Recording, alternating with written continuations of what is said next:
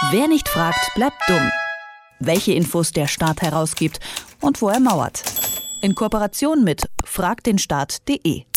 Das Kraftfahrtbundesamt, das ist die nationale Kontrollstelle, so heißt die, für Autofahrer, wenn sie zum Beispiel zu schnell fahren und für Autos, zum Beispiel, wenn sie wegen Produktionsfehlern zurückgerufen werden müssen.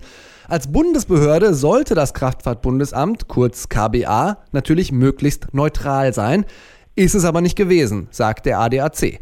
Der kritisiert ein Schreiben an die Dieselfahrer, weil in diesem Schreiben nämlich dazu geraten wurde, sich eventuell ein neues Auto zu kaufen und die Prämien des Verkehrsministeriums zu nutzen. Und passenderweise standen da auch schon drei Adressen im Briefkopf, nämlich die Webseiten und Telefonnummern von BMW, Daimler und VW. Das war Werbung für die drei deutschen Autobauer, findet der ADAC und fragt den Staat, hat jetzt die interne Mailkommunikation zu diesem Brief vom KBA angefragt und auch bekommen. Und darüber spreche ich mit Arne Semsrott von Frag den Staat. Hallo Arne. Hallo. Arne, geht aus der Kommunikation denn hervor, ihr habt die bekommen, warum ausgerechnet diese drei Hersteller da gelandet sind im Briefkopf?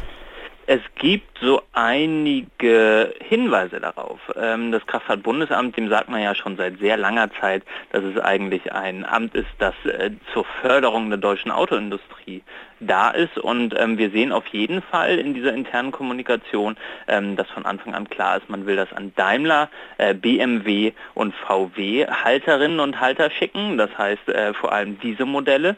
und wir sehen auch im weiteren Mailverlauf, dass sich dann andere beschweren. Natürlich bekommen dann zum Beispiel andere Autohersteller aus anderen Ländern mit, äh, Moment mal, es gibt gar keine Werbebriefe, die für uns verschickt werden, wie kann das denn sein? Aber das Kraftfahrtbundesamt, das bleibt da ziemlich hart und sagt, nö, nö, das äh, ist schon alles so geplant gewesen. Das sind ja auch einfach die Fahrzeughalter, die sozusagen von den, äh, von den Betrügereien, am, die am Anfang diskutiert wurden, äh, vor allem betroffen sind. Liegt es vielleicht auch einfach daran, dass sie dorthin geschickt wurden? Ja, natürlich äh, sind das vor allem die Betrügereien, aber es, äh, der Anlass ist ja offiziell, dass es äh, Dieselhalterinnen und Halter sind, die alte Dieselfahrzeuge haben. Und die gibt es natürlich auch von anderen äh, Autounternehmen und die werden aber nicht angeschrieben äh. Und ähm, was vielleicht auch noch ganz interessant ist in diesen Briefen, ist, dass es eine Diskussion darüber gibt, wer soll das denn eigentlich zahlen. Ähm, und daran merkt man schon ganz gut, äh, ja, äh, es wurde von Anfang an relativ klar so gesehen, das ist Werbung und ähm, da äh, wird aber dann letztlich äh, sehr klar entschieden, wer das dann zahlen muss.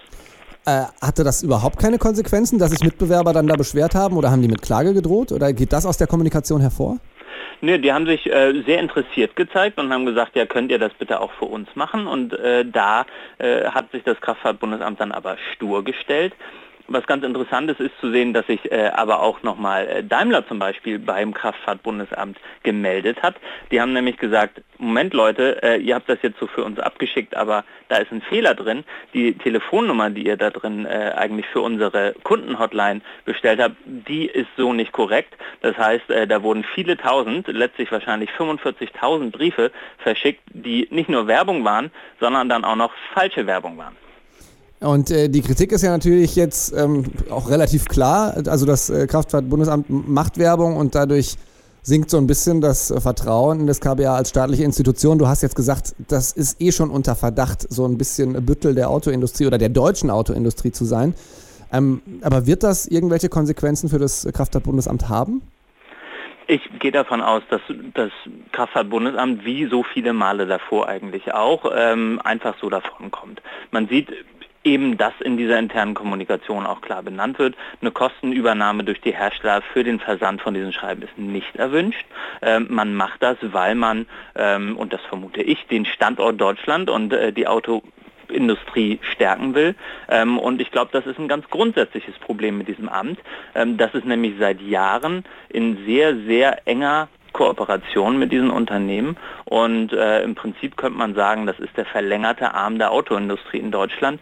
Und wenn Werbebriefe von einer staatlichen Institution verschickt werden und äh, letztlich dann auch trotz Kritik von so einem großen Verband wie ADAC nicht mal Entschuldigung kommt, äh, dann glaube ich, ist sehr klar, dass man eigentlich äh, nochmal sehr genau über dieses Amt insgesamt nachdenken müsste.